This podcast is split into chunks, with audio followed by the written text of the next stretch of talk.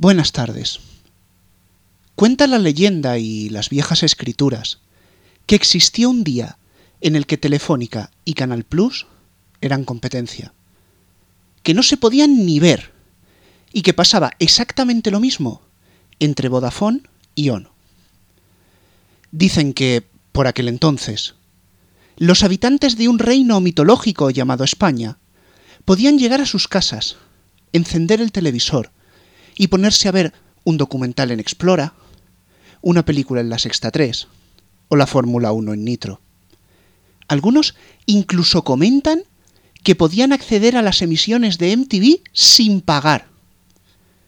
Andreu Buenafuente era un desempleado más, y Pedrerol dirigía el único programa de éxito en Intereconomía.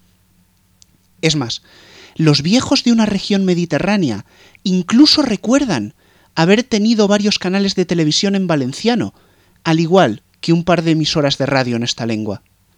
Algo inconcebible. En aquellos momentos, nadie creía que el grupo Cope pudiese lanzar una radiofórmula dedicada al público joven, y por supuesto, nadie daba un duro porque XFM volviese a poner oldies, y ni mucho menos que utilizase las desconexiones regionales por primera vez en su vida.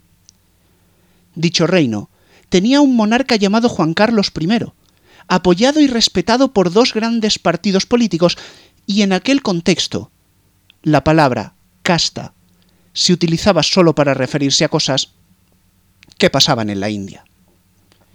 Y esa leyenda, esa misma leyenda, también cuenta que una noche de verano, calurosa y hasta cierto punto aburrida, a dos locos, uno en Madrid y otro en Barcelona, se les ocurrió hacer un programa de radio que hablase, precisamente, sobre medios de comunicación.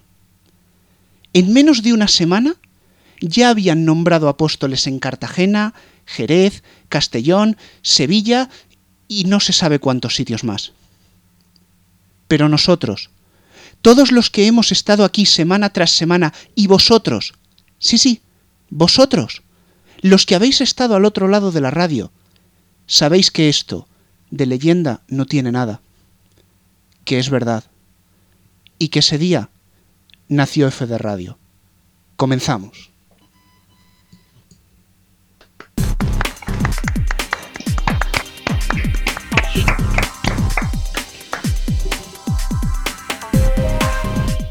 En fin, después de estos aplausos con más retraso que una colección de Telefónica, pasamos a la sección de noticias de F de Radio. El que ha hecho el prólogo, obviamente, no es Francisco, nuestro queridísimo Paco Garrobo, sino que soy yo, Rubén Mediano, de Neo.es.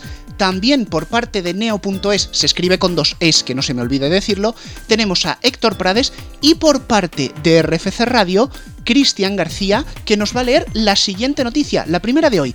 Canal Plus lleva a cabo una remodelación completa de su imagen corporativa bajo el lema, cuidado que voy, abusa de tu imaginación. El pasado martes 24 Canal Plus ofreció una remodelación de su imagen corporativa realizada junto a la agencia de diseño R3, en la cual se le da mayor protagonismo a la interactividad con los 5 millones de usuarios de los que goza la marca Canal Plus en España.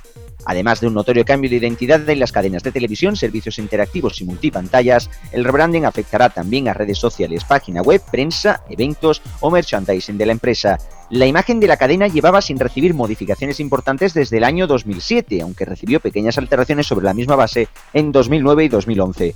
Asimismo, la plataforma de contenidos Zombie sufre también modificaciones. Por un lado, a los abonados al sistema Jazzbox de Yastel se le ofrece desde esta semana la posibilidad de disfrutar del contenido a través de Zombie en ordenadores, tablets y Smart TV, regalándosele el abono Wimbledon a todos los que se registren en la web de Canal Plus a lo largo de este mes. Por otro lado, los usuarios de Vodafone que se pasen a la tarifa Red XL se les ofrecerá de forma gratuita hasta dos años del servicio Zombie con el nuevo paquete Zombie familiar que desde el próximo 30 de junio sustituirá al actual paquete Cine Serie. Se incluirá a partir de ahora 20 canales junto al correspondiente servicio de vídeo bajo demanda de dichos canales.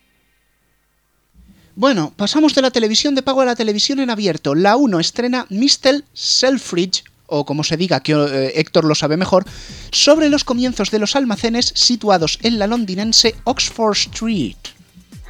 Mr. Selfridge, protagonizada por el multipremiado actor Jeremy Piven, que lo hemos podido ver en El Séquito, y creada por el también reconocido escritor Andrew Davis, retrata el Londres de principios del siglo XX a través de la figura de Harry Gordon Selfridge, quien con, con un peculiar talento para las ventas y el espectáculo, hizo de los almacenes Selfridges de Oxford Street uno de los grandes atractivos de la vida social de la ciudad y provocó toda una revolución en la forma de comprar y vender.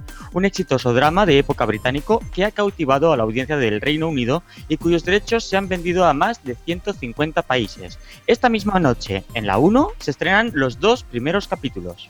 Bueno, bueno, estamos hablando de estrenos, pero no solo Televisión Española estrena contenidos, porque A3 Media ya ha las novedades de los próximos meses para Neox y Nova.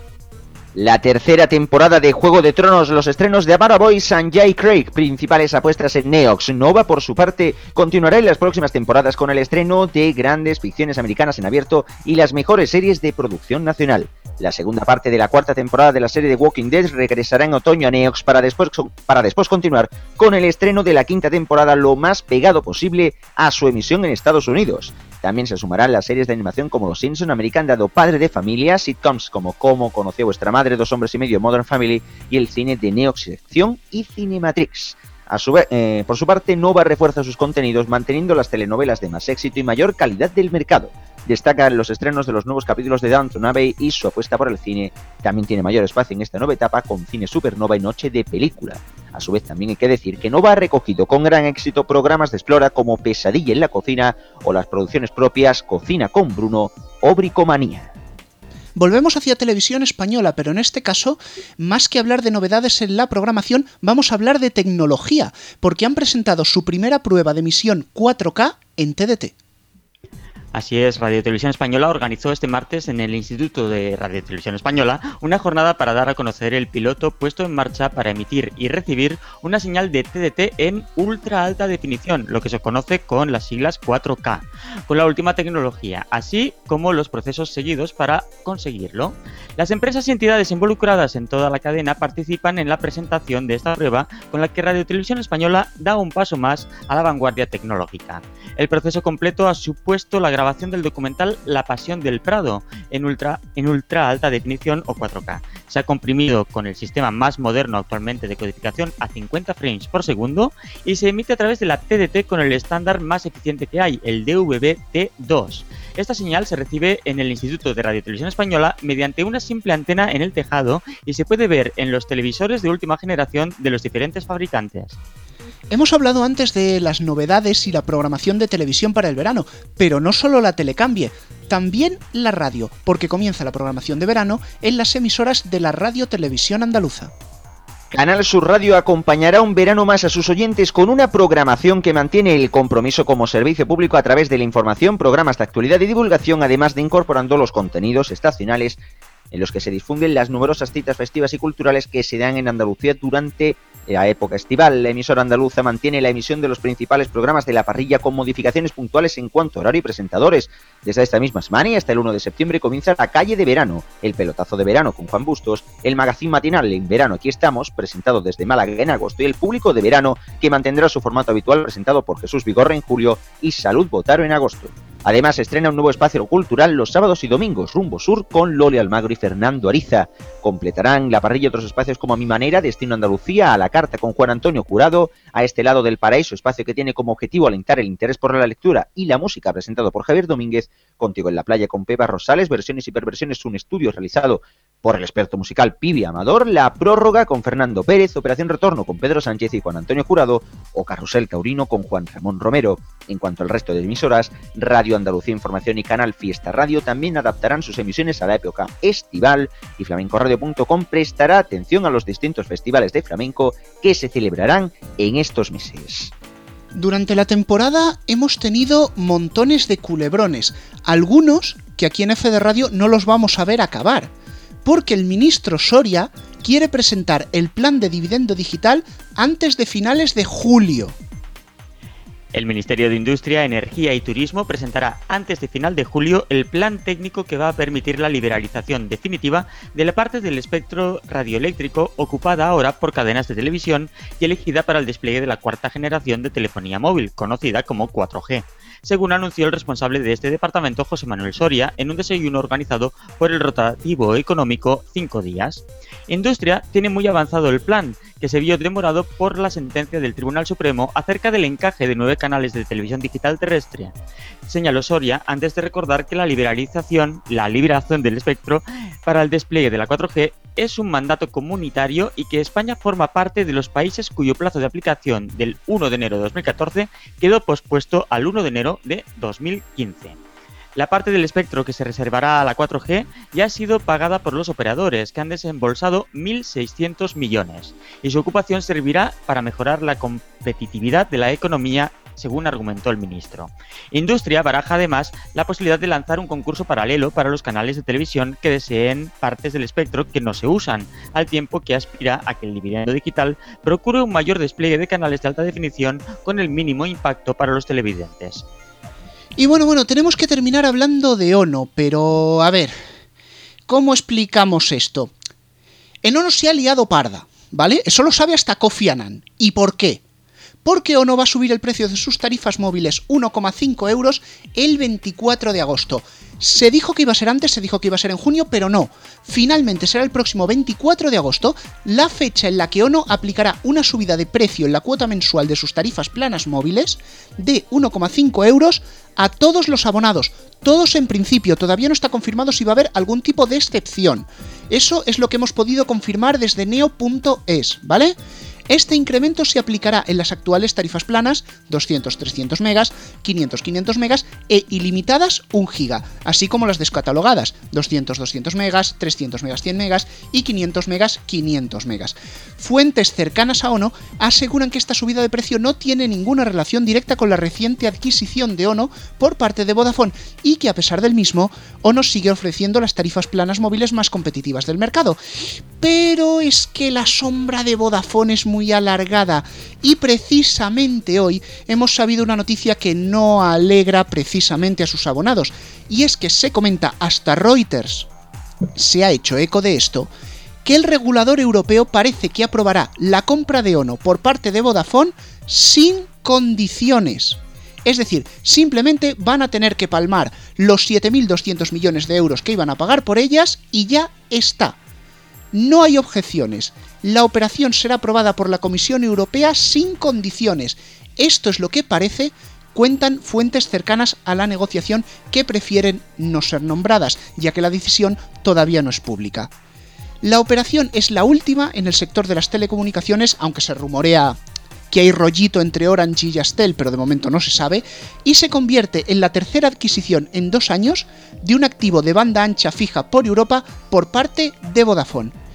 No decimos más, hoy no estará el señor Pepunto, así que si me estás escuchando, sepas que hoy no vas a cobrar. Pero queremos hacer, digamos, queremos hacer un pequeño alto en el camino. Vamos a repasar las que han sido noticias más importantes de esta temporada.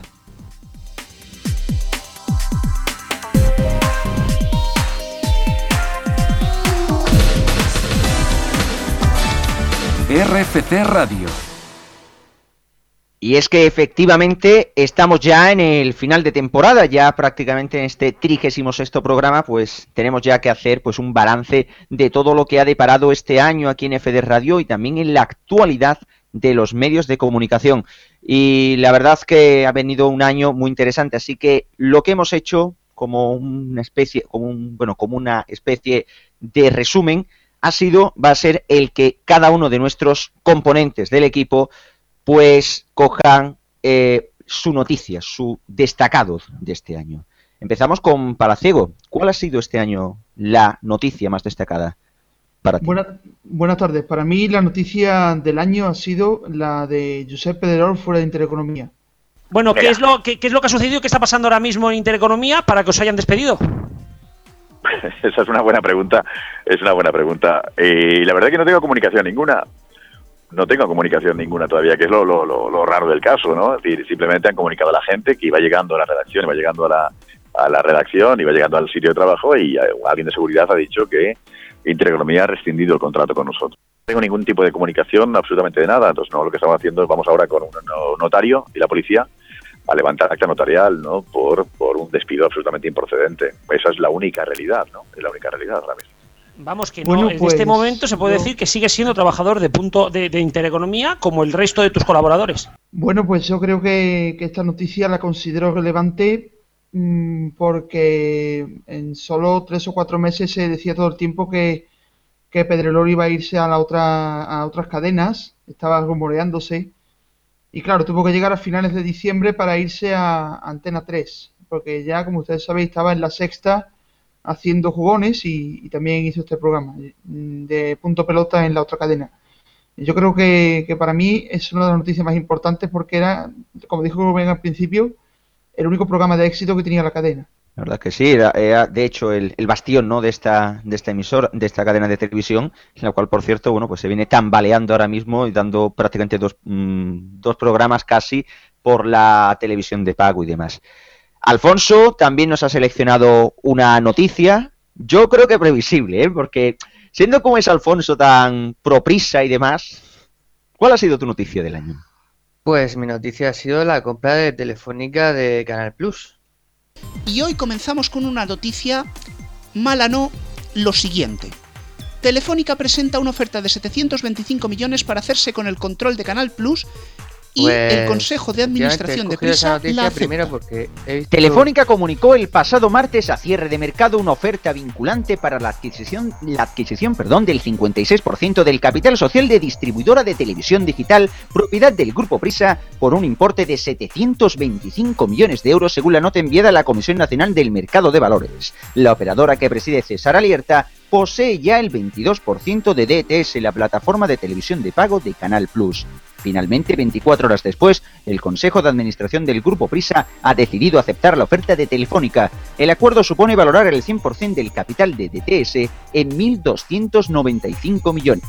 Durante un periodo de 30 días desde esta aceptación, Prisa se compromete a negociar los contratos que documenten satisfactoriamente la transacción, señala la empresa en un comunicado enviado a la Comisión Nacional del Mercado de Valores. Con esta operación, Telefónica se convertirá en el principal operador de televisión de pago de España, a los 670.000 abonados con los que contaba a finales de 2013, la compañía unirá los 1,6 millones de clientes que tenía Canal Plus también a cierre de año, según datos de la Comisión Nacional de los Mercados y la Competencia CNMC. Y Telefónica tendrá acceso a contenidos audiovisuales premium, especialmente en el ámbito deportivo. El nuevo modelo de negocio se aprovechará de las sinergias complementarias de telefonía móvil, fija, internet y televisión.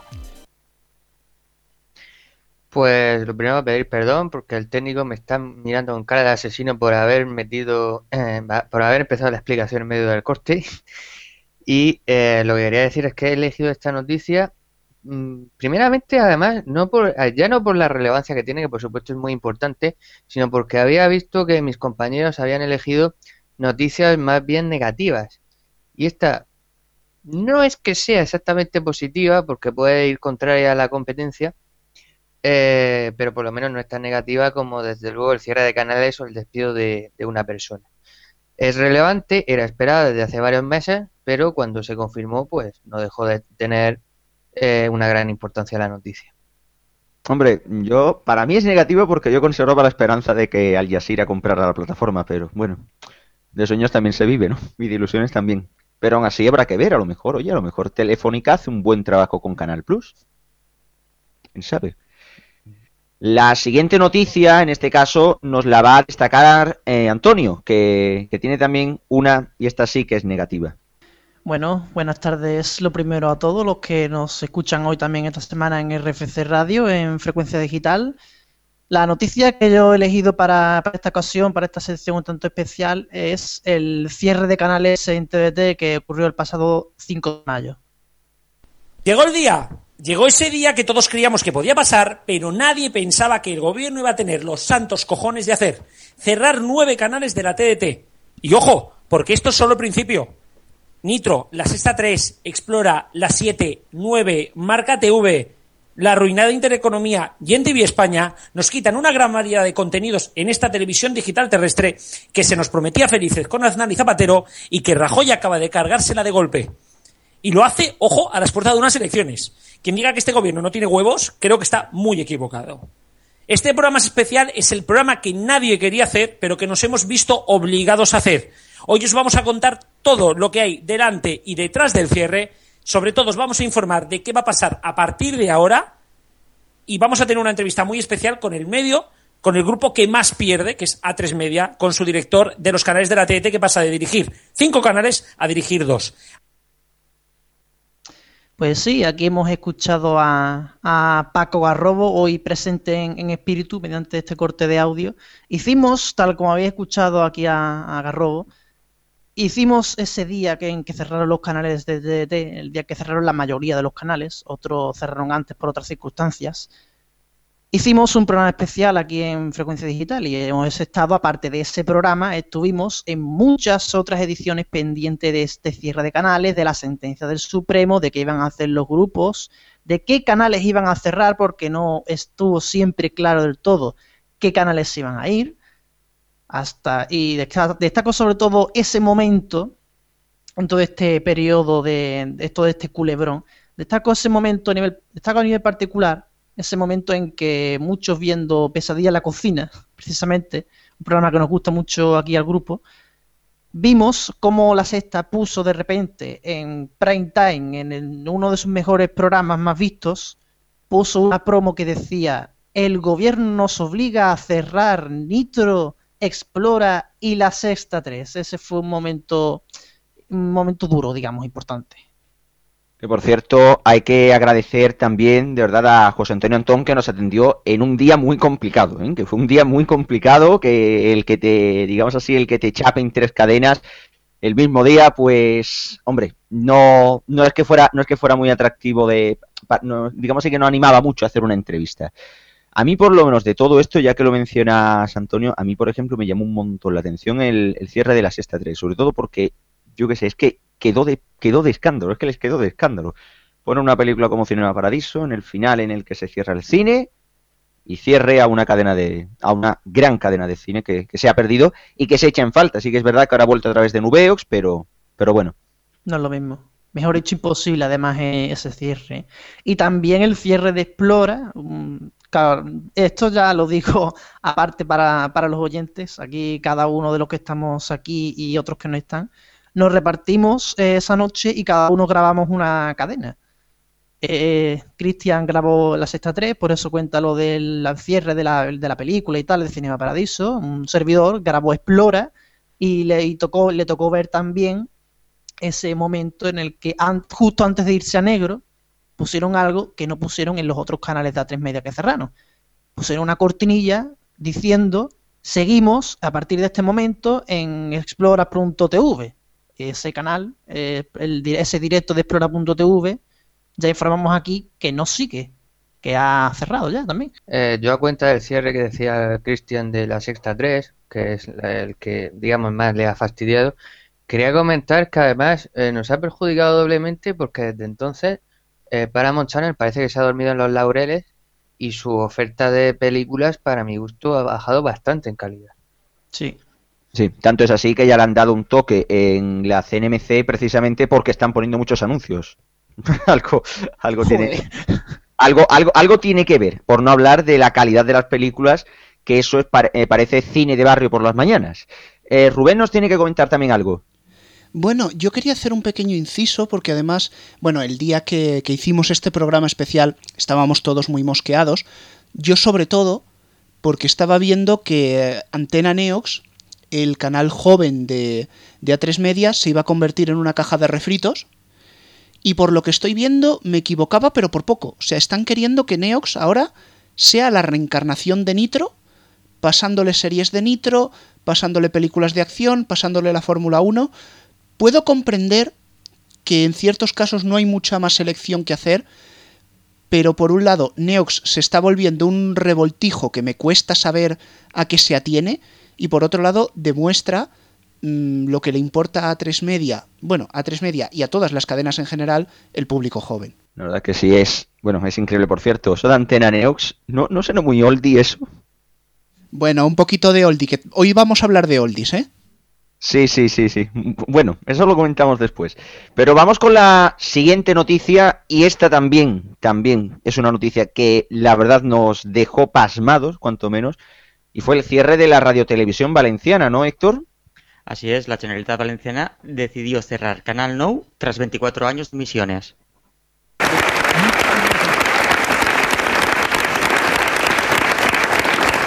Ens callen, ens callen i ens callen amb molta ràbia, amb molta indignació. El meu fill va plorar l'altre dia, quan, va, quan van votar les Corts. El meu fill té 11 anys. Avui la meva dona, que no és d'ací, que és gallega, ha plorat. Diguent-los que avui he entrat per primera vegada a aquesta casa, a aquest, eh, a aquest plató per a poder per a que vostès em puguen escoltar i ho he fet per una finestra.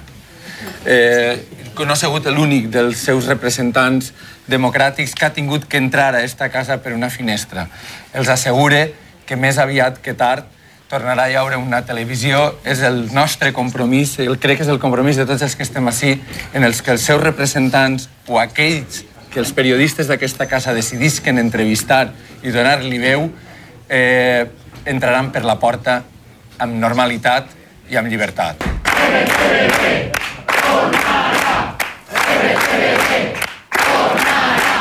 Están informando que ya ven en estos momentos, ahí pueden ver en esas imágenes en directo que tenemos desde el corredor.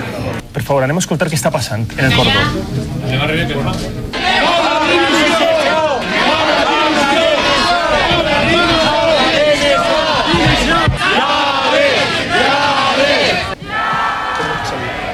De acuerdo. ¿Vas a quedar así? ¿A quedar así? Es una De orden- de es una acuerdo. orden de desalojo. Entonces tenemos que abandonar. Sí, sí, ustedes van, a, pero ustedes van a ir a negro, van a fundir a negro esto. No, no sabemos todavía. No sabes. Solamente- O sea, se queda funcionando Vamos solo. a esta. Y nos vamos al, al estudio y nos despedimos. Vale, ¿Es así? muy bien. Entonces vamos, vamos a ir saliendo y vamos a ver la sala vacía. Abandonamos. ¿Saben, compañeros, ir saliendo?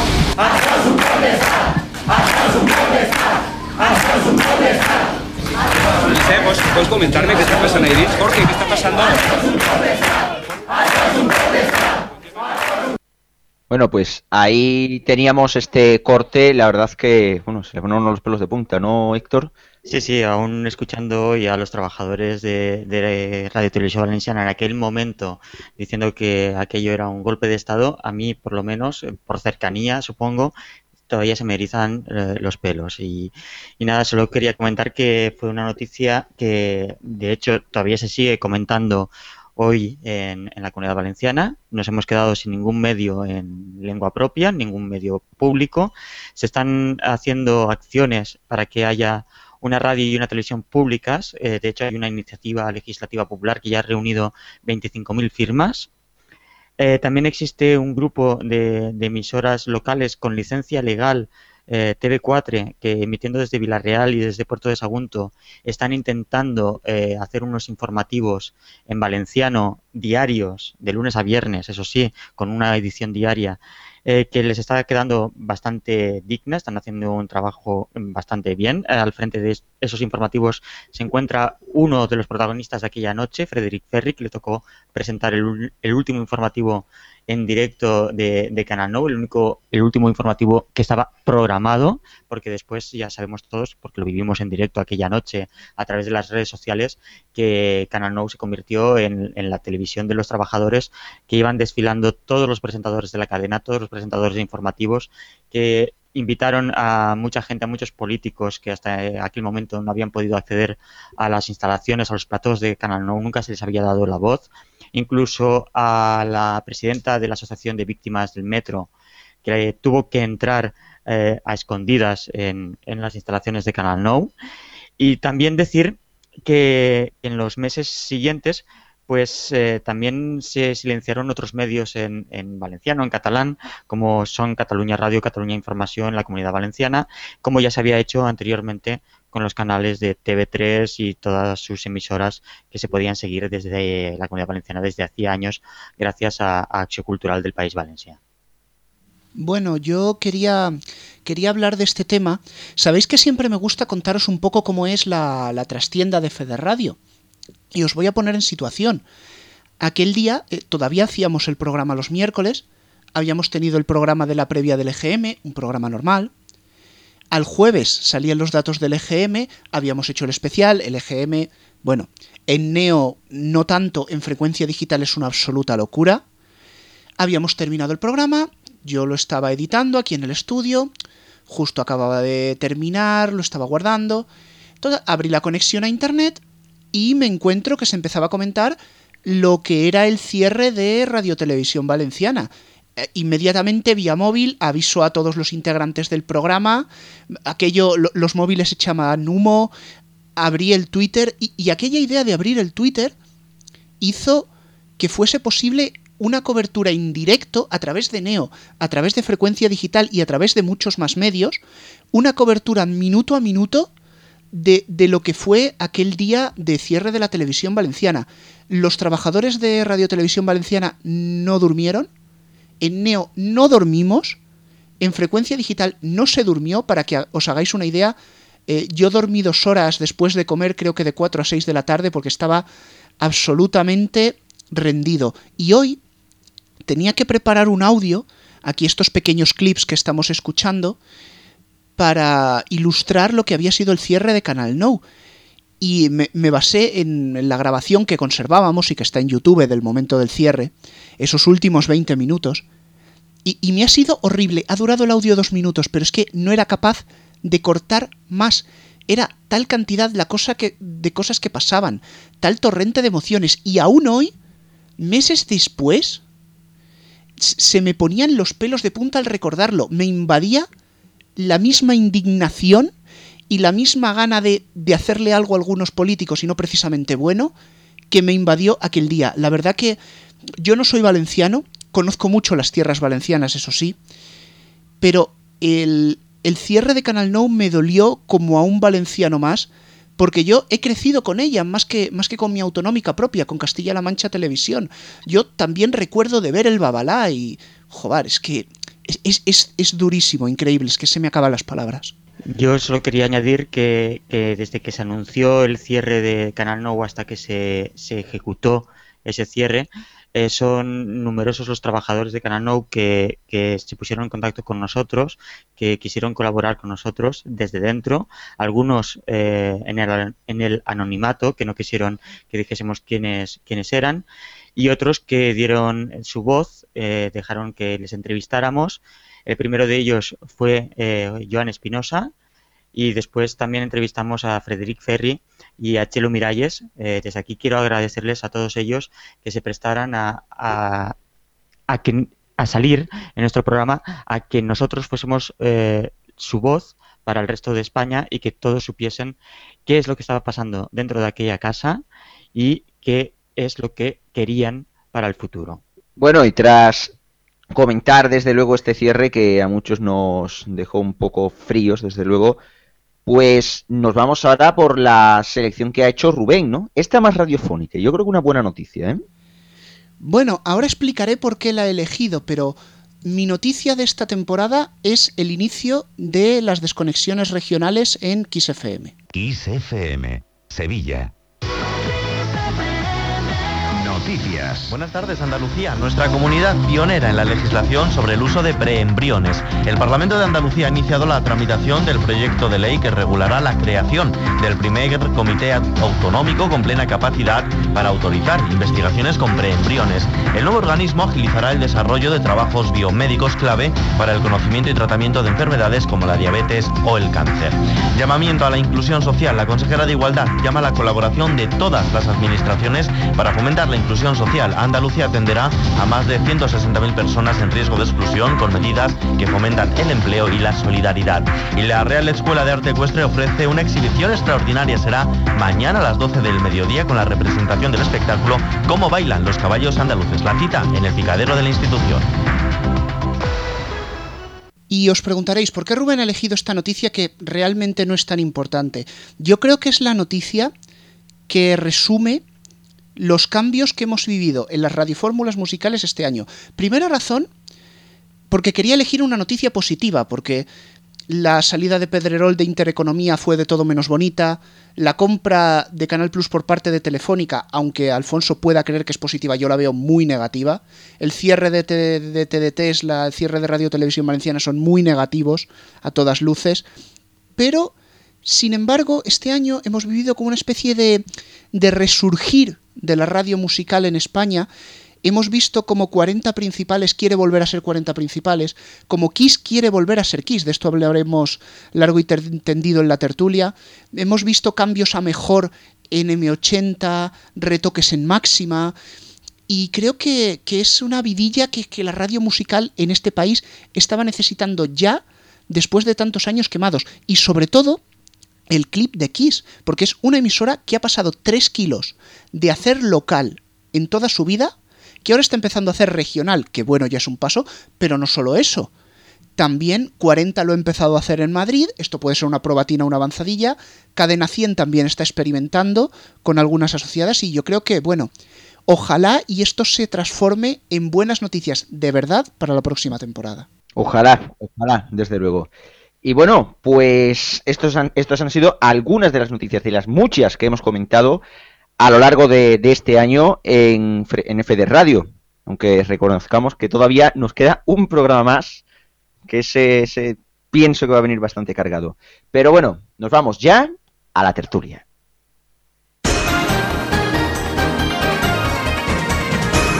RFC Radio.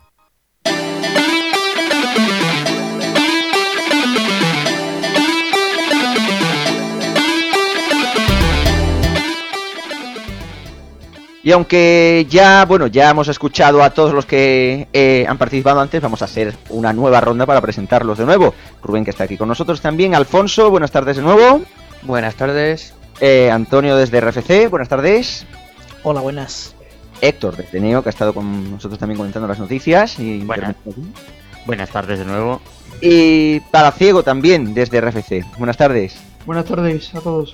Bueno, eh, la verdad que Primero, desde luego hay muchos temas que comentar, pero casi que yo creo que el primero que habría que comentar, y siendo además una de las noticias principales, es el tema Canal Plus. La verdad que esta semana ha habido un montón de cambios en la plataforma, mm, por mm, cambios de imagen, pero también cambios relacionados con la plataforma Yombi, con uno de sus principales atractivos en los últimos años. Y además, cuando hemos conocido una noticia, que según han ofrecido el Confidencial, donde uno de los, digamos así, uno, uno de los directivos, el director de contenidos audiovisuales de Telefónica, ha informado de una, bueno, bueno, ha dicho, más bien, ha pronosticado que la televisión de pago va a subir de 3,8 millones a 10 millones de abonados en cuatro años, sobre todo en cuatro años. Así que, bueno, ya veo yo aquí alguna risilla por ahí, tal como veo con ganas al personal, porque estéis deseando, porque estéis deseando. Porque tenemos hambre, Cristian, tenemos hambre.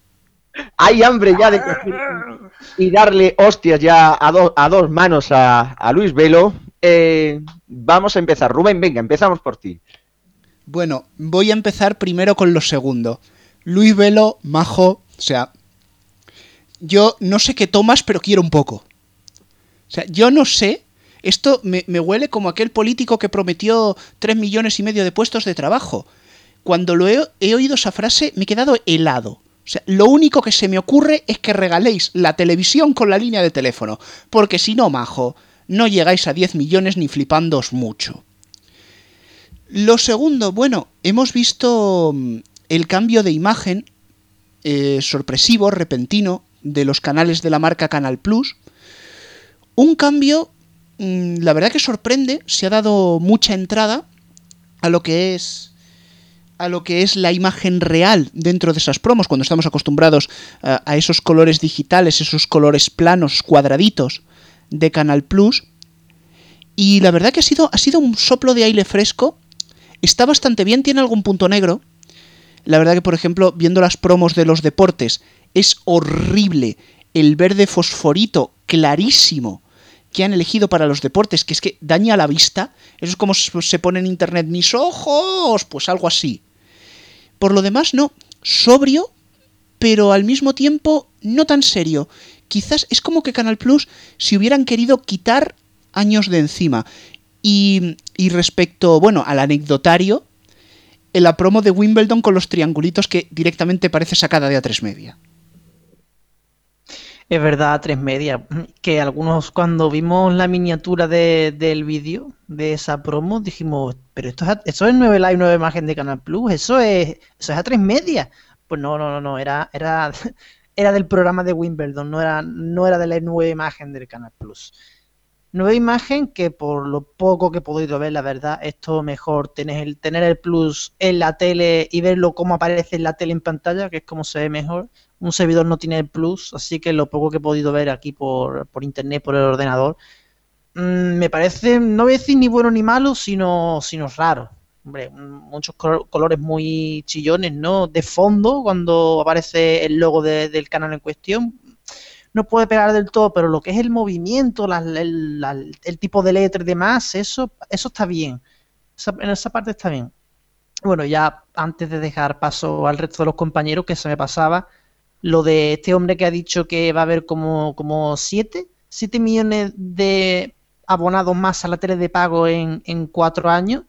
Bueno, aparte de que tienen que venir a regalarnos la, la tele de, a poner la tele de pago, yo creo que se tiene que aparecer una virgen o algo y a, tirar descodificadores desde el aire o, o- yo, que, yo que sé qué más puede pasar para que haya de repente 7 millones de abonados más. O sea, lo que es 7 millones en 4 años, en 3. Pues no, no, desde luego yo también coincido con vosotros en que al directivo de Telefónica no sé qué se ha tomado porque no van a crear, vamos, ni hartos de vino 7 millones de, de, usuarios de la televisión de pago de aquí a cuatro años. Y más, y más sobre todo teniendo en cuenta que todavía nos queda crisis por delante, aunque al- algún día saldremos de ella. Eh, yo lo que quería decir sobre la, eh, sobre la nue- nueva imagen de Canal Plus, yo creo que nos ha extrañado a todos. Primero porque hacía muchos años, prácticamente los últimos 15 años, que, Canal Plus no, cambiaba de imagen, al menos en lo importante. Han predominado en estos años el, blanco sobre todo, igual que en los años 90 predominaba el negro y los, y los tonos oscuros. Por eso ahora yo creo que nos resultan, eh, estos colores nuevos nos resultan más chillones de lo que realmente son, porque quitando el verde del- de deportes, como ha nombrado eh, Rubén, que sí que es más llamativo, el resto de colores son normales y corrientes. Lo que pasa es que estamos acostumbrados a ver Canal Plus en prácticamente en blanco y con algo en negro y poco más. Eh, también me ha sorprendido que- por la fecha elegida, porque han elegido pues San Juan, finales de junio, para empezar con nuestra nueva imagen, cuando lo normal es empezar imagen con el comienzo de la temporada, con el, con el arranque del año. Y no ha sido así. Ha sido, es un poco raro que lo hagan justo antes del verano. En cuanto a la imagen en sí, pues no la veo mal, ya digo, eh, quitando algún tono llamativo de más, como puede ser el de Canal Plus Deportes, creo que era un cambio necesario, no este en particular, sino un cambio en, en grafismos en Canal Plus, y ya digo que en general me parece bien. A mí particularmente, aquí voy a, con- voy a estar en contra de todos. Hoy voy a ser yo el garrobo del programa, porque primero, por un lado, yo sí puedo ver factible el que se pasen a 10 millones de abonados a la televisión de pago, o a contenidos de pago. Os digo cómo.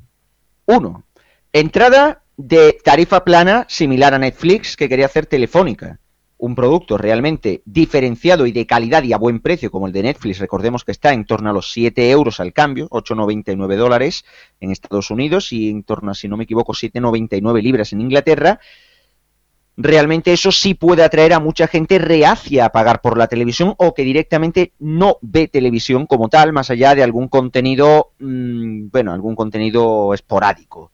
Segundo, ¿Cómo puedo aumentar los abonados a la televisión de pago? De una forma muy sencilla, recortando la televisión gratuita.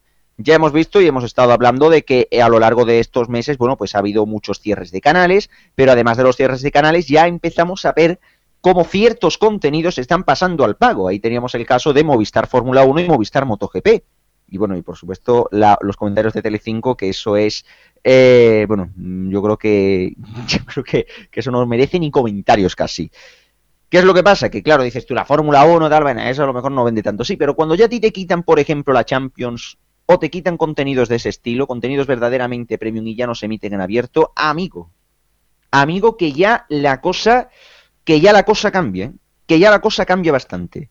Pero si desde luego puede haber una gran subida en abonados a la televisión de pago y que puede ser más o menos factible, 10 millones, no 10 millones, pero sí a lo mejor 7, 8 millones, es básicamente eh, regalando los abonos a televisión, a televisión de pago. Formas. Vodafone va a regalar Zombie. Yastel puede dar Jazzbox perfectamente en su tarifa. Ono está casi prácticamente regalando la televisión. Telefónica está regalando en sus paquetes Movistar Fusión también la televisión. Canal Plus con una bajada de precios exponencial y que yo creo que va viniendo, eh, va viniendo ya a hacer falta ya, porque vaya tela los sablazos que mete el Canal Plus mes a mes. Zombie cambiando completamente, que eso lo comentaremos ahora, la paquetización y empezando a meter lo que es prácticamente un paquete básico a 10 euros. Eso yo creo que puede hacer que mucha gente empiece a dar el pago a la tele, a- a- empiece a dar el salto, perdón, a la televisión de pago. Eso sí, 10 millones yo creo que es un poquito alto. 8 millones entre todos los contenidos de, de pago en televisión, tarifas planas y demás, Wacky, etcétera, yo creo que sí que podría ser factible. Por otro lado, tema del diseño y tema de la, del cambio de Canal Plus. Aquí hay gente a la que le gusta, a mí no me gusta una... mm, No voy a decirlo porque no es plan tampoco de soltar improperios, pero no me ha gustado absolutamente nada. Estoy acostumbrado a la imagen del Canal Plus durante 25 años. De hecho, recordemos que se cumplen los 25 años el próximo mes de octubre. Y realmente, claro, no está acostumbrado a la imagen del Canal Plus, por ejemplo, de los años 90-97, que fue una etapa con aquellos, los, las elipses y demás, maravillosa, con una cabecera que yo creo que ha sido imposible de superar, muy similar, por cierto, a la que tuvo Canal Plus Francia desde siete años antes, si no recuerdo mal. Después del año 97 al año aproximadamente 2002-2003, con, el, con los famosos cuadraditos, que esta la cambiaron casi que con nocturnidad y alevosía. Recuerdo que fue un 31 de agosto, un domingo a las 11 de la noche, tras el fútbol, el partido que se emitió esa, esa semana. Que de hecho puse el tercer tiempo ese domingo y oye, y ostras, joder, ¿esto qué es? Qué cosa más rara. Es increíble. Luego, por otro lado, el cambio este que hubo de 2003 a 2005, que es verdad que pasó muy desapercibido con la con esta so- eh, mucho sombreado y demás. A mí una imagen que, por cierto, muy elegante, me parece elegante de narices. Y después ya a partir de 2006 intentar, 2005, 2006 aproximadamente, 2007, vamos, ahora mismo el año exacto no, no lo calculo ahora mismo de memoria, empezaron a, hacer esta nueva mm, empezaron a hacer este otro cambio que hicieron ya casi casi con la entrada en la plataforma de satélite y en 2007 empezaron otra vez pues con este cambio ya de bueno del Canal Plus el logo de Canal Plus los colores este bueno este que ha durado prácticamente seis años. Por otro lado también han cambiado muchos lo- eh, mucho los logotipos. Y es que se ha pasado del 3D, que por ejemplo utilizaba en esta última etapa Canal Plus en prácticamente todos los logotipos, incluido también en las cartas de ajuste, eh, elementos tipo Skyline de Canal Plus Extra, al flat design, o sea, un diseño plano, prácticamente sencillo, simple, en el que, por ejemplo, vemos como incluso las cartas de ajuste han perdido toda la gracia que tenían, ¿no? Yo recuerdo, por ejemplo, de Canal Plus Golf, en la que se veía lo- eh, durante las varias horas que está sin emisión al logotipo girando sobre sí con diferentes palmeras y demás. Vamos, que si lo- los que no tengáis el canal se puede ver en YouTube, que, es fácil encontrar el, lo que es la, el bucle de Canal Plus Golf o el de Canal Plus Toros con el logotipo mm, dando vueltas sobre eh, dando vueltas y demás que ese sí duraba un montón de horas, como 10 o 12 horas de corte de emisión que tiene Canal Plus Toros. Y este, pues básicamente son 7 segundos, un 7, 10 segundos, unos 7, 10 segundos ahí con un cambio de colores y el logotipo y una música muy simple, muy básico. En los multideporte, me el multideporte me parece una aberración por completo. Ese color verde, eso daña a la vista y a los píxeles del televisor. Y el amarillo en el multicine me parece también horrible y que parece sacado, pues no sé, en vez de ver el Canal Plus, parece uno que está viendo Baby TV o cualquier, eh, o cualquier canal de esto. Yo la verdad que no lo entiendo. Sí me ha gustado, sí me ha gustado en parte esa interactividad, ¿no? Con esto de lo- eh, esto de las cortinillas, eh, esto de por ejemplo, pues no, que la gente participe y demás. Pero mm, yo no, yo de verdad no entiendo, yo no entiendo el que tengan que abusar de esto de la participación con la gente y demás cuando está bien que participe la gente, claro, pero cuando no tienen que aportar nada y realmente te cargas la imagen, ¿por qué? ¿Por qué tener que hacer eso? ¿Qué sentido tiene? Yo no, lo, no le encuentro el sentido, la verdad. En el generar una imagen que a mí particularmente, como abonado de Canal Plus, me ha decepcionado muchísimo. Y que bueno, habrá que ver mm, cómo avanza y esperemos que esto no signifique que se carguen ese puntillo premium que siempre ha tenido Canal Plus a lo largo de su historia. Alfonso quería comentar algo, si no recuerdo mal.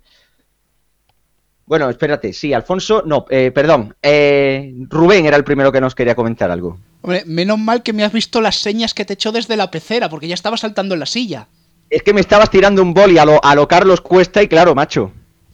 Hombre, y no te he dado. Da gracias que no te he dado.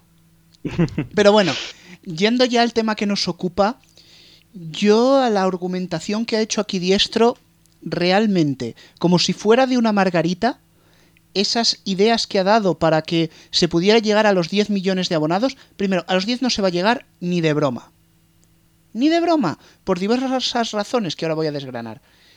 De todas esas hojas que has puesto, me quedo con dos y las voy a arrancar también. Primero, dice que se apueste por una tarifa plana, realmente a un precio asequible, se ha dicho lo de Netflix al cambio. Eso en España no se va a dar. Me cuesta mucho decirlo, pero no se va a dar. Y si se intenta dar, aquí va a aparecer la SGAE para destrozarlo todo. Lo siento, no veo, no veo ánimo por parte de las compañías de hacerlo. Per- Rubén, perdona que te corte, que siempre se confunde, que la SGA es la de la música, Ejeda, Enrique Cerezo, queremos tu pescuezo. Bien, bien, gracias por la aclaración. Pero para el caso, eh, yo creo que en el punto de vista económico estaríamos en las mismas. De todas formas, y aunque este obstáculo se pudiera saltar, yo no veo en las empresas de telecomunicaciones un ánimo real de ofrecer eso. Ni siquiera en Yombi, aunque Yombi hablaremos ahora más adelante.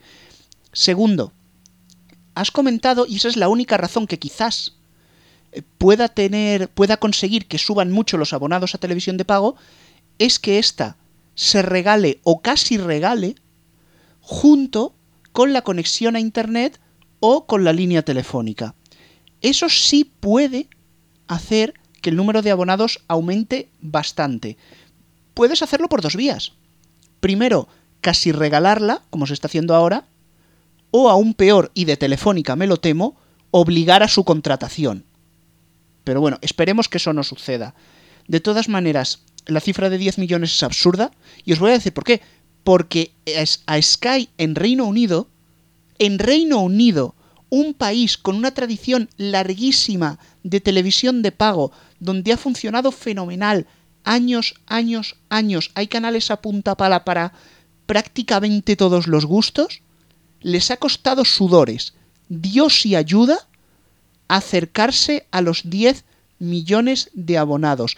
Y con la crisis, sí, esa que parece que tenemos solo en España, se les ha frenado un montonazo.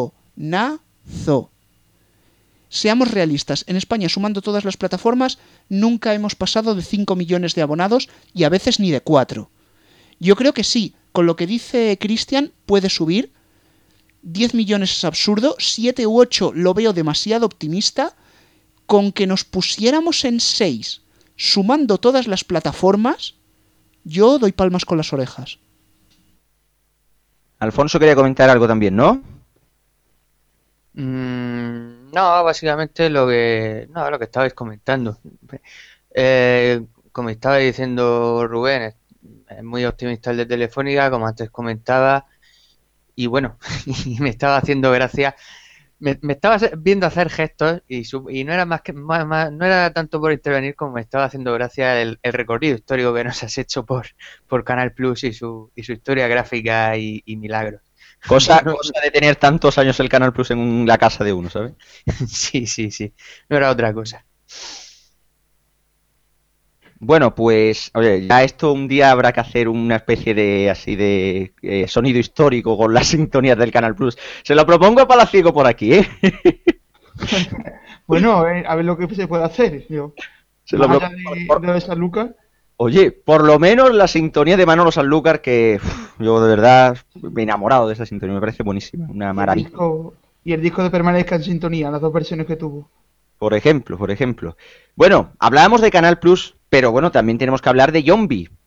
Yombi eh, ha tenido esta semana también bastantes cambios. El último, de hecho, ha sido hoy precisamente que han actualizado la aplicación Android. Por fin, señores de Yombi, por fin le habéis puesto un controlito para parar los vídeos, que ya iba siendo hora. Eh, y también tenemos que hablar de precisamente de Zombie, porque por un lado, Jazzbox, los abonados de Jazzbox podrán ver todos los contenidos a través de del, a través de los diferentes dispositivos, ordenador, tablet y móvil, y también a través de Xbox 360 y Smart TV. Por otro lado, también Vodafone, que lo va a regalar, y también por, eh, a través de sus tarifas Red XL. Y por otro lado, también comentar el cambio de paquetización: 20 canales, 10 euros más el IVA, 12,04. Hablamos de lo de las tarifas planas. Mm, ¿Creéis que, que esto alguno, digamos así, diga- eh, ¿creéis alguno que esto sí que podrá suponer que más gente empiece a abonarse a Zombie cuando vean esto de los 20 canales? ¿Le hará daño a Total Channel recientemente adquirida por Media Pro? ¿Rubén? Bueno, em, que le hará daño a Total Channel, que le hará daño a, a otras plataformas que ofrecen canales de pago, Nubeox, por ejemplo. Pues seguramente sí. Realmente estas plataformas Magine, Total Channel, están en un estado un poquito embrionario todavía, aunque oficialmente ya puedas abonarte. La oferta de Zombie realmente es que les va a superar por todos lados. Y sí, puede ser posible que las pequeñas, quizás se salve Total Channel por tener la pasta de Media Pro detrás, pero lo van a pasar mal, mal, mal. Esa paquetización, como tú dices, nos recuerda un poquito la paquetización de Telefónica, qué casualidad. Lo que sí veo es como una especie de táctica, y, y quizás, quizás me, me equivoco, corrígeme Cristian, eh, se han quitado los contenidos de Canal Plus de Zombie. Diga, mm, vamos a ver, esto va por partes, como ya el destripador diría. Eh, por un lado, Jazzbox a los abonados no nos ha informado nada de que vayan a quitarse los contenidos de Canal Plus, ni de que se vayan a agregar los de series, ni nada, o sea, se va a quedar Canal Plus 2 tal cual. No se ve Canal Plus 1, no se ve Canal Plus 1 a todo esto en el zombie de, de Jazzbox. Pero por otro lado, a los que se van, a los que están abonados al paquete cine series exclusivo de Zombie, sí les están diciendo que a partir de julio el canal desaparece. Pero se ofrece hasta el 31 de agosto los contenidos de Canal Plus 2, lo que a mí me hace sospechar que posiblemente se saquen otro paquete de la chistera con los contenidos exclusivos de Canal Plus. Claro, y en ese punto, bueno, va, va a variar ligeramente mi argumentación, pero que por aquí vaya el hilo. Posiblemente esa maniobra de quitar esos contenidos exclusivos premium de Canal Plus se saque en un paquete de la manga, sí, pero que ese paquete solo sea accesible a los abonados por parte de Telefónica barra Canal Plus. Es decir, que Vodafone pueda ofrecer el paquete familiar, el paquete familiar lo pueda ofrecer Euskaltel, Ono, Orange, la que sea, pero los canales de Canal Plus solo los puedas coger si tienes o Movistar o directamente Canal Plus. Espero equivocarme, pero miedo me da. Bueno, pues yo solo quería comentar que respecto a la noticia de Zombie con las nuevas funcionalidades y todos los nuevos canales que añaden, eh, vemos que, que en esto de las nuevas tecnologías y de la multipantalla, por fin las cadenas y las plataformas están viendo que, que, vamos, que la televisión ya no se consume como se consumía antes, que toda la familia veía un único programa, ¿vale? Se sentaban todos en el sofá de casa y todos miraban el mismo programa. Hoy en día, pues, eh, está el padre que tiene a lo mejor el ordenador al lado, está trabajando, eh, la tableta, los smartphones, etcétera, y claro, eh, era necesario pues aplicaciones de este tipo para que cada un miembro de la familia en la que se está pagando un abono a una plataforma pues pueda disfrutar del contenido que quiere ver en un momento determinado sin estar condicionado por lo que están viendo el resto de miembros de la familia, del hogar o si es un piso compartido, o etcétera, etcétera, etcétera. Entonces yo creo que es un avance importante que por fin en nuestro país que estábamos bastante atrasados en estos temas porque en otros países ya llevan bastante tiempo con, con, aplicaciones de este tipo, bastante completas, que además otorgan información adicional al espectador, pues por fin aquí se están dando cuenta que ese es el futuro y ese es el camino a seguir. Bueno, y ahora después de todo esto, de todo lo que hemos comentado de Canal Plus, que uf, bueno, bueno, la verdad que es que ha sido una semana muy movida en la plataforma, tenemos que irnos ya a por lo que nos toca la semana que viene, la previa, la previa del EGM, que nos toca ya como cada semana, semana antes del EGM, el ponernos aquí, el ponernos aquí a, a preguntar por dónde van a ir los tiros esta vez.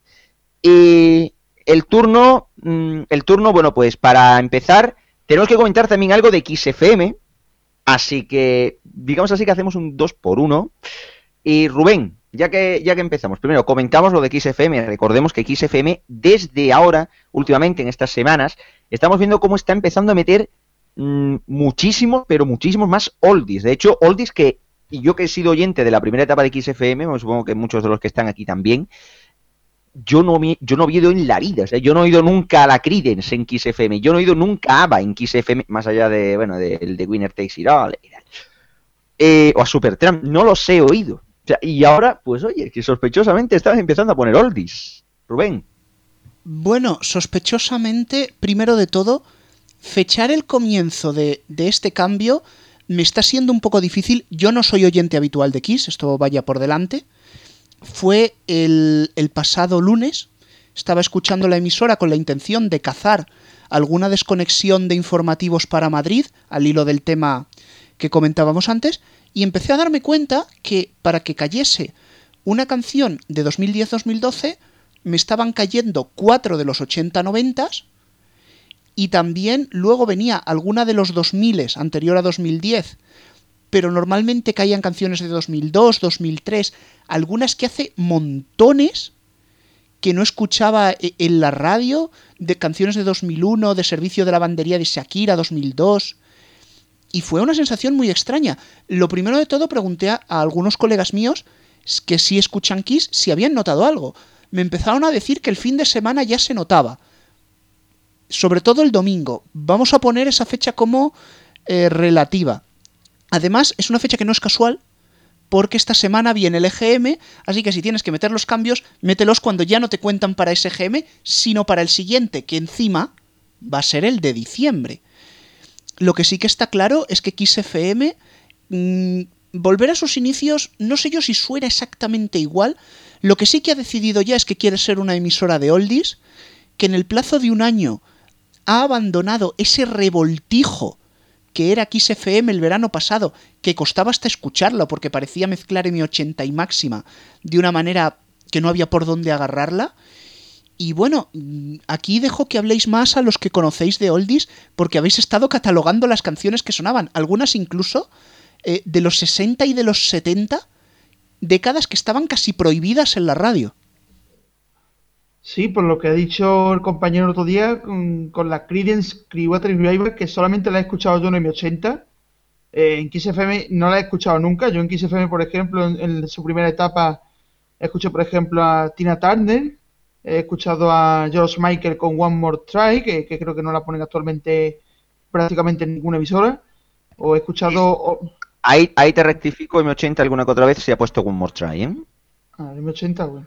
Pero XFM yo creo que, de un tiempo a esta parte no, no ha tirado más que del Face y de algún tema de los 90 de, George Michael y, eso de haber escuchado It's Not Inusual de, de Tom John, por ejemplo, creo que solamente lo había escuchado en M80 y, y, hasta hace poco pues la que ponía 60 y 70 era Onda Melodía antes del cambio a Melodía. No sé, es lo que vengo diciendo estos días, que, parece ser que, que, quieren quitar de en medio los 60 y los 70, y los 70 como hizo M80 en su día, con los 78 y 90, pero es que es imposible, porque mm, hay muchos artistas de los años 60 que tienen que ponerse sí o sí, porque están los Beatles, están los principios de los Rolling Stones, está Bob Dylan, y hay muchos artistas que a lo mejor no, encajan perfectamente en la, en la fórmula, pero que vayan desgranando un poquito de 60, 70 y 80 y 90 lo veo bastante bien. Y por otro lado, la, la parte informativa la veo también bien, que me alegro mucho personalmente que, que empiecen a poner más información local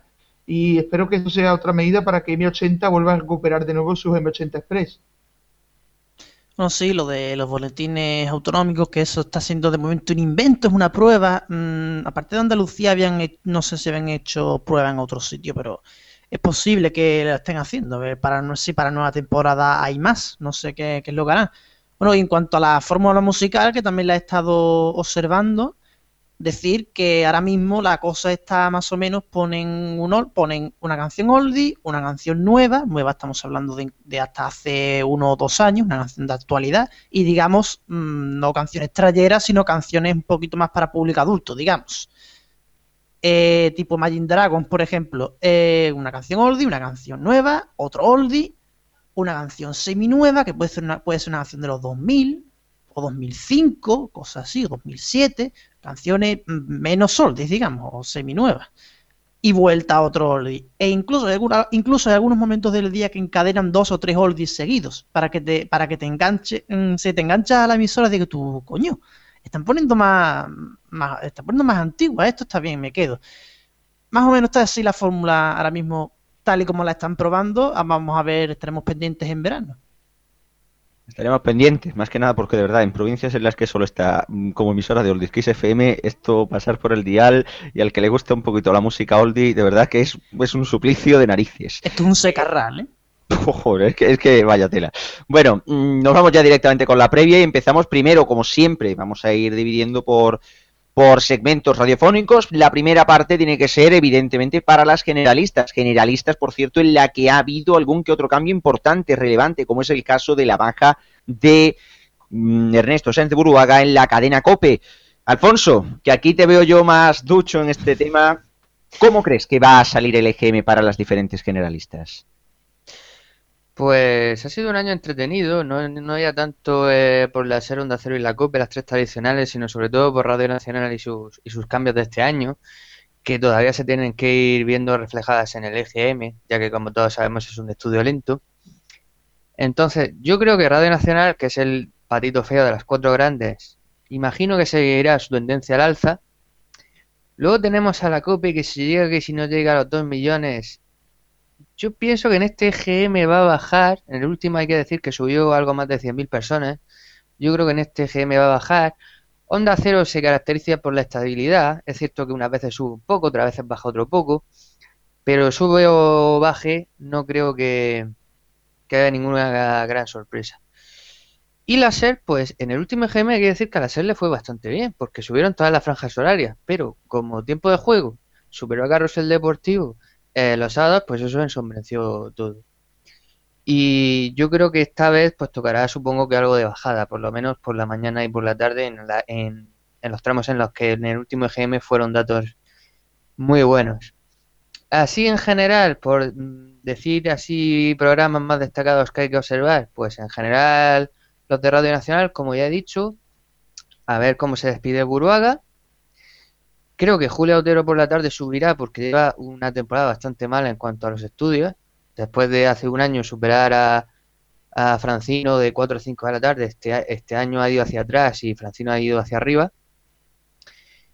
Y por la noche, pues la batalla sin duda es entre la brújula de Onda Cero y la linterna de la CUPE en la disputa por la segunda plaza.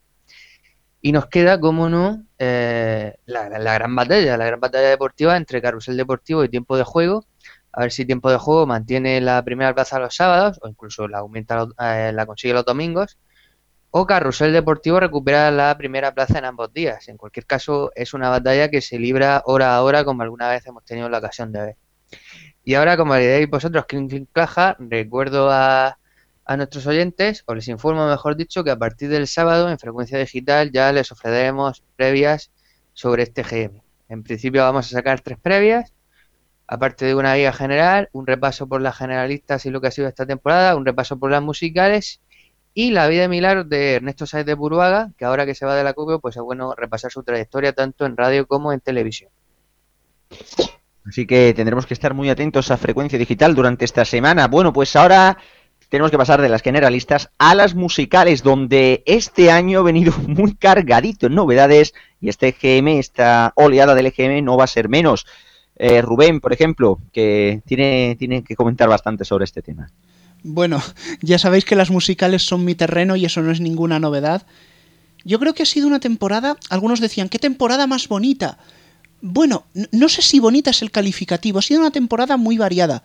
Hemos visto muchos planes, muchas estrategias, muchas cosas diferentes, hemos visto apuestas musicales, cosa que hace mucho que no veíamos, y yo creo que más que bonito ha sido que se ha abandonado el vamos todos a hacer la radio perfecta, vamos a hacer la radio fórmula perfecta. No, no, cada uno vamos a hacer nuestra radio fórmula.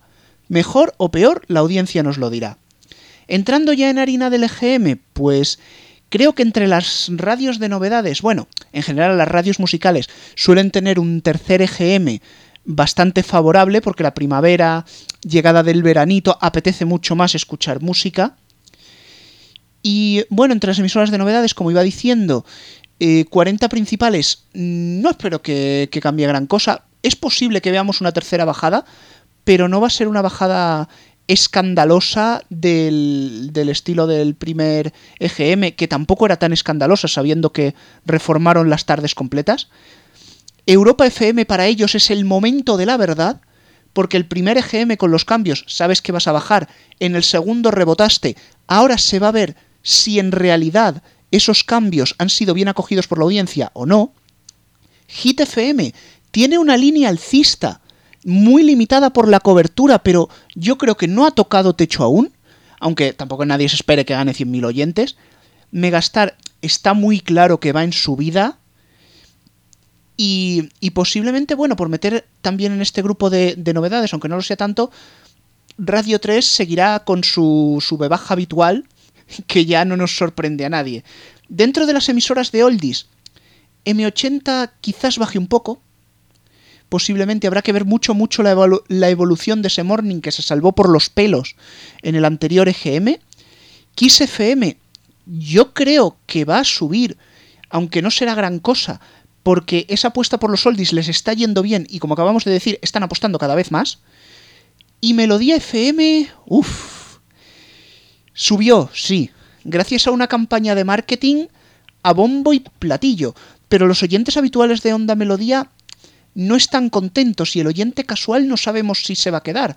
Quizá es pronto para hablar, pero este va a ser el primer EGM de verdad para Melodía. Veremos, veremos. Eh, por aquí Juan Manuel también nos tiene que comentar, nos va a comentar por un lado de la musical, pero también del autonómico, y es que en las autonómicas se puede mover la cosa, ¿no? Incluso relacionado también en lo musical. Musical y autonómica se pueden relacionar, si lo pensamos bien, ¿no? Bueno, yo en la musical lo que decir es eh, en la parte de que me interesa a mí especialmente, que son los CDs. Y yo creo que, por ejemplo, Rock FM eh, va a experimentar una subida considerable, pero hay que tener cuidado porque está muy descuidada en los fines de semana y en las noches que no está Lordi también está muy abandonada, a mi gusto. Esa selección musical tan limitada. He hecho en falta que tenga un poquito más de programación, pero yo creo que, que se quedará por los 700.000. M80 yo creo que puede subir también, eh, pero claro, hay que arreglar ese morning. Melodía FM yo creo que en este va a subir un poquito más también. Eh, yo creo que sí. Eh, bueno, sí, Rock FM creo que tenía una... No recuerdo la misma audiencia, pero creo que 700.000 tenía Rock FM. Un millón. Ah, un millón, perdón. Eso fue en el anterior, sí, 919.000. Me acaban de corregir por aquí. Bueno, eso, que yo creo que, que por esa cifra puede estar eh, Rock FM todavía. Radio 3 espero que suba también, que tiene bastante buena programación variada. Yo de las musicales actuales no puedo decir mucho, pues yo lo oigo poco, así que eso lo dejas para, para Rubén, que lo ha comentado ya. Autonómicas, pues yo especialmente voy a hablar de la que yo sé, de Canal Sur, y yo creo que Canal Fiesta se va a centrar en los 400.000 oyentes. Radio Andalucía Información y Canal Sur Radio esta temporada está a la mitad, eh, quiero decir que es eh, temporada media-baja, solamente ha subido un poco por la Semana Santa, pero vamos, siempre está ahí el colchón de los toros. Pero yo creo que Radio Andalucía Información va a estar otra vez de sube y baja. Y poco más, yo creo que las demás autonómicas pues irán todas a su estilo. Eh, no ahora mismo, pero cuando estemos en, la, en el EGM analizaremos el resto de, de las autonómicas. Exactamente, ya esto lo iremos analizando, la verdad es que nos va a venir una semana muy cargadita. Directamente nos vamos ahora a la agenda deportiva en una semana en la que se está poniendo, bueno, se, bueno, la verdad que está muy interesante la cosa, sobre todo en el tema futbolístico.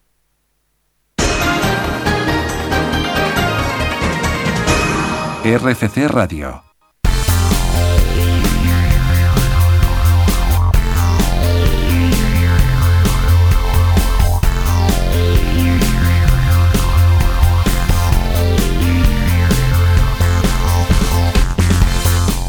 Pues sí, pues sí, estamos llegando al final, se nos acaba la temporada, Alfonso. Hola Rubén, va terminando la temporada y nos queda poco deporte, pero el Mundial llega al gran momento de las eliminatorias. Los octavos de final se juegan sábado, domingo, lunes y martes con dos partidos por día, uno a las 6 de la tarde y otro a las 10 de la noche. Gol Televisión dará todos los partidos y Telecinco o 4 uno por día. El sábado a las 6 de la tarde se juega el Brasil-Chile televisado por Telecinco y Gol Televisión. A las 10 de la noche Colombia-Uruguay solo en Gol Televisión. El domingo a las 7 de la tarde Holanda-México en abierto por 4 y en Gol Televisión. A las 10 de la noche Costa Rica-Grecia que solo se podrá ver en el canal de pago.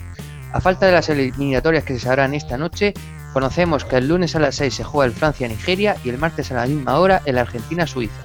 Jueves y viernes tendremos los cuartos de final. Bueno, si alguien, va, a si alguien va a preguntar a qué hora juega la selección, ya le digo que no, que, que no juega. Bueno, hoy sí que tenemos que estar atentos a la CB, ¿no?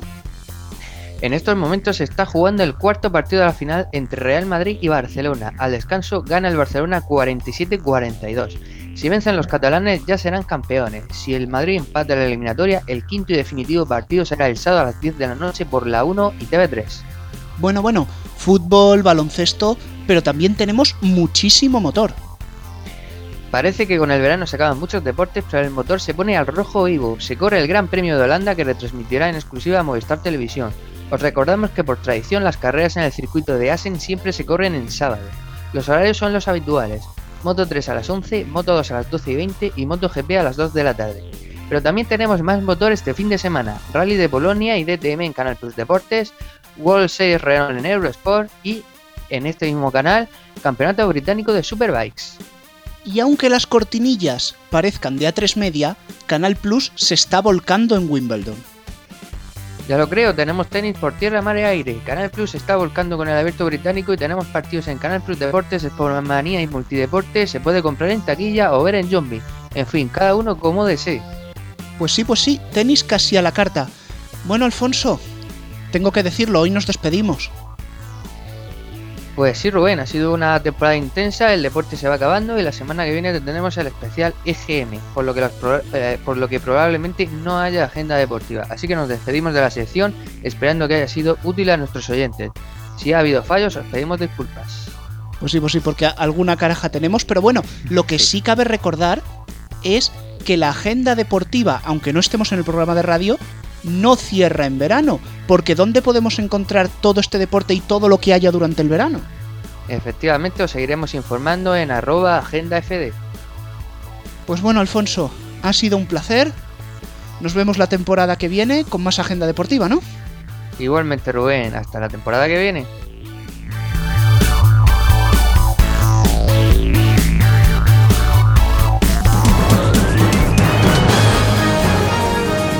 RFC Radio. Bienvenidos al Soy Histórico de Frecuencia Digital en RFC Radio. Esta semana para Ciego y Denis Recuero te queremos dar a conocer un estudio y grabación de jingles y sintonías de publicidad de medios de comunicación, que al igual que el compositor Manuel Pacho, que dedicamos al sonido en su día, es otro de los pilares del sonido en la actualidad mediática española y que tuvo sobre todo su cenit en los años 90. Hablamos de Soda y Soler, la actual BCA Music, un estudio fundado en Barcelona en los años 80 por Alex Soler, que sigue en la actualidad, y que además de sus funciones de estudio y grabación de artistas y de publicidad, se dedican a componer sintonías para emisoras de radio de interés relevante, sobre todo para el grupo Prisa en los años 90.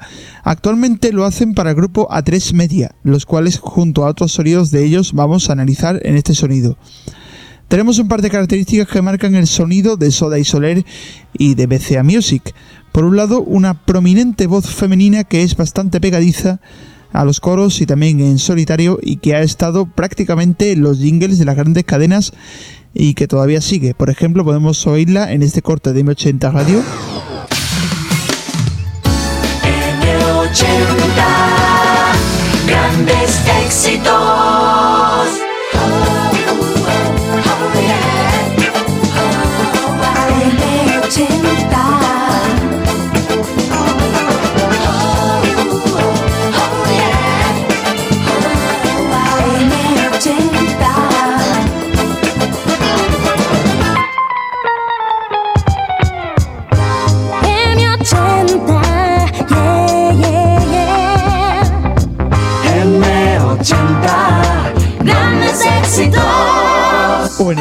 FM.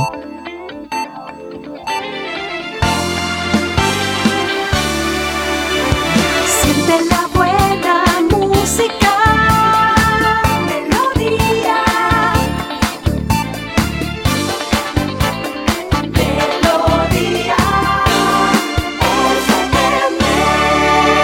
Por otro lado, la búsqueda de una melodía cantada fácil de recordar o, una instrumental, como fue el caso de 40 principales.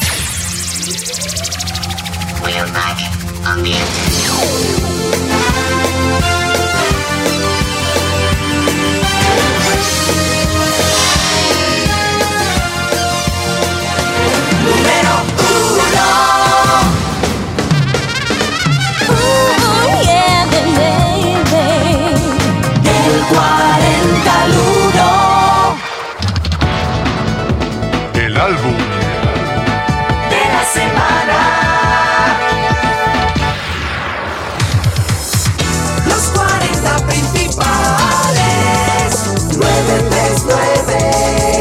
o en Europa FM.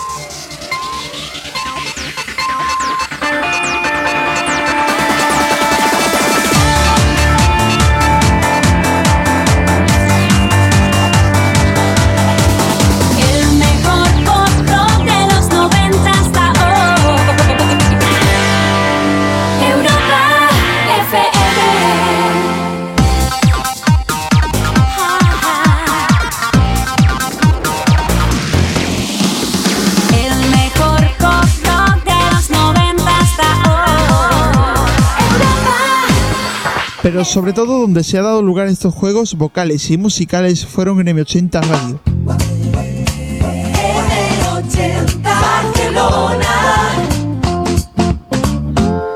Y de nuevo, como dijimos antes, en Melodía FM.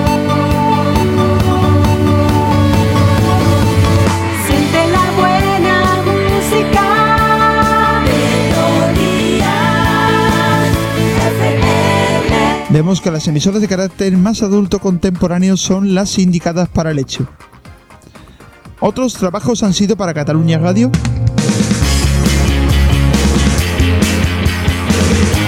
para el programa matinal de Mónica Terribas e incluso para Cadena 100 en su día.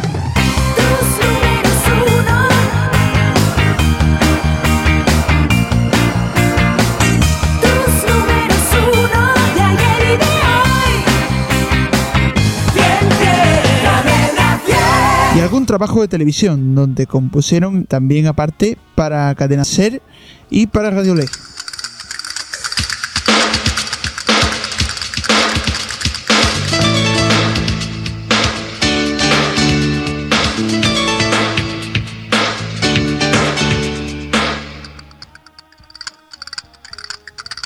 Radiolé. También hicieron composiciones para Loca FM. Loca, muévete con nosotros. Loca FM. Ya estás dentro.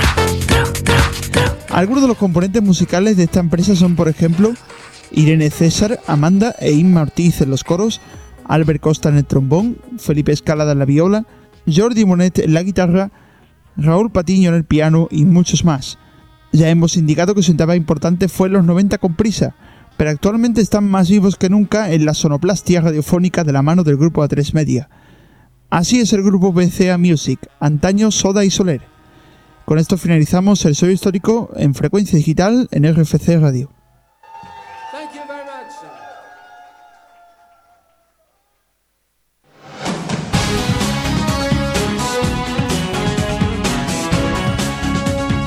RFC Radio. Recupera la pasión por la radio.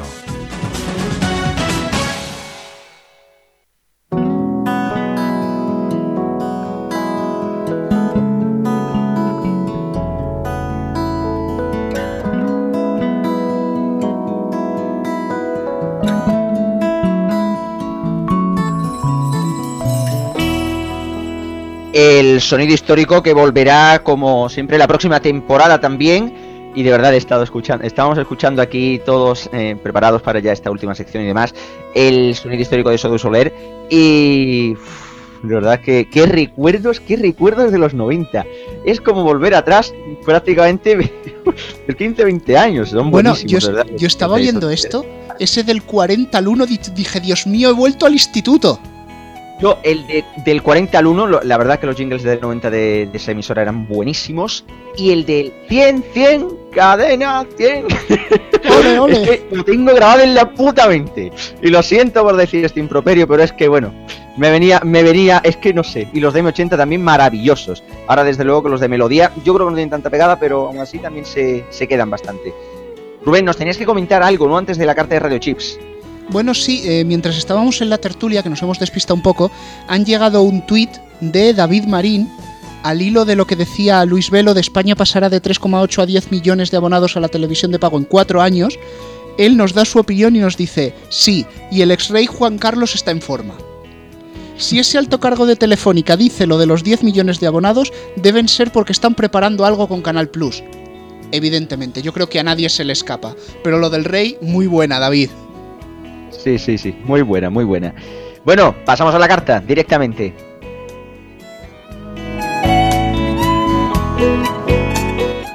Hola Rubén, hola Cristian, hola Paco Garrobo. Que estaba yo pensando en lo del Mundial, que siempre en los últimos años se habla de si deberían estar o no los directores de los carruseles en la tele. Porque teóricamente son de radio y todo eso. Pero mmm, creo que alguna vez hemos hablado del tema, de, de la memoria, de tener a los de la radio en la tele y lo bien que les viene para el EGM, o por lo menos es lo que tienen aceptado en sus adentros.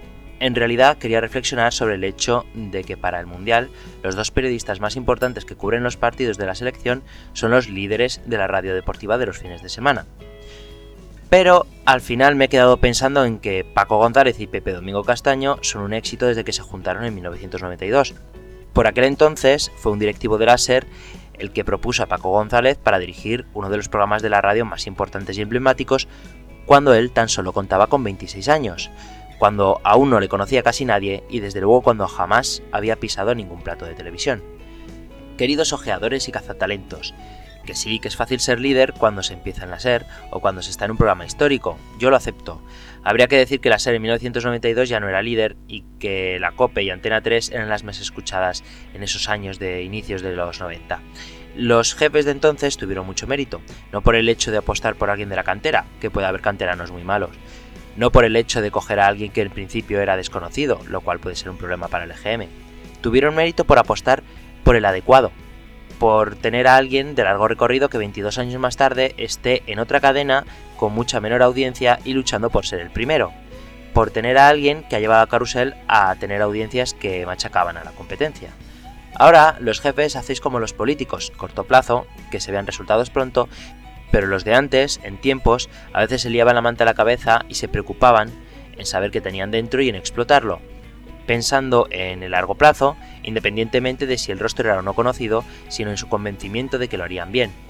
Hubo un directivo histórico de Antena 3, pero que antes dirigía ahora 25 en la SER, que se llamaba Manuel Martín Ferrán, que confió su tramito de deportes de 10 minutos a un chaval que tenía 29 años y que al final se hizo con hora y media de programa de medianoche que se llamaba José María García. Últimamente en la radio estáis mirando mucho a corto plazo y poco a largo plazo. Miráis más bien quién tiene éxito o quién os puede venir bien, porque sabéis que funciona. ¿Y qué tal buscar dentro a ver qué tenéis en vuestras radios para ver si le sacáis partido a bajo precio? Estamos en crisis, gastad menos dinero y más tiempo en tirar de la cantera si es que hay alguien que os convence. Eso si escucháis vuestras propias radios.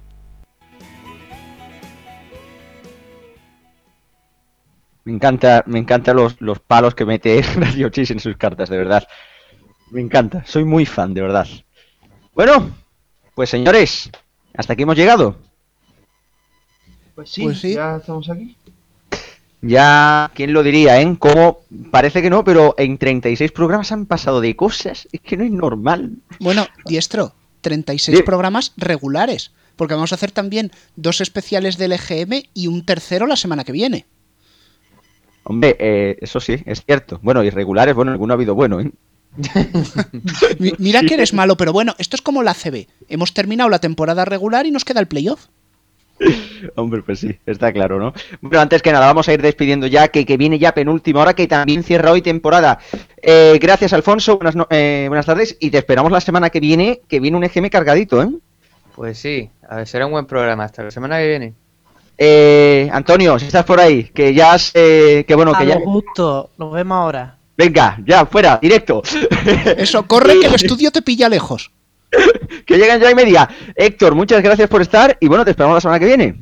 Bueno, la semana que viene pasaré para saludar. Simplemente ha sido un placer estar con vosotros estas 36 semanas, más los extras, y que volvamos la próxima temporada también. Te esperamos para el making of, si no. Para el making of del programa de la semana que viene, en todo caso.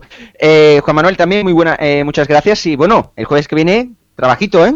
El jueves que viene estaremos aquí, a ver si queda todo. Y Rubén, lo de siempre. Pues decirlo muy rápido porque ya son las ocho y media y vamos a acabar pisando al pobre Antonio. La música es Creative Commons, en iBox la lista de canciones, os las bajáis, las compartís, lo que queráis.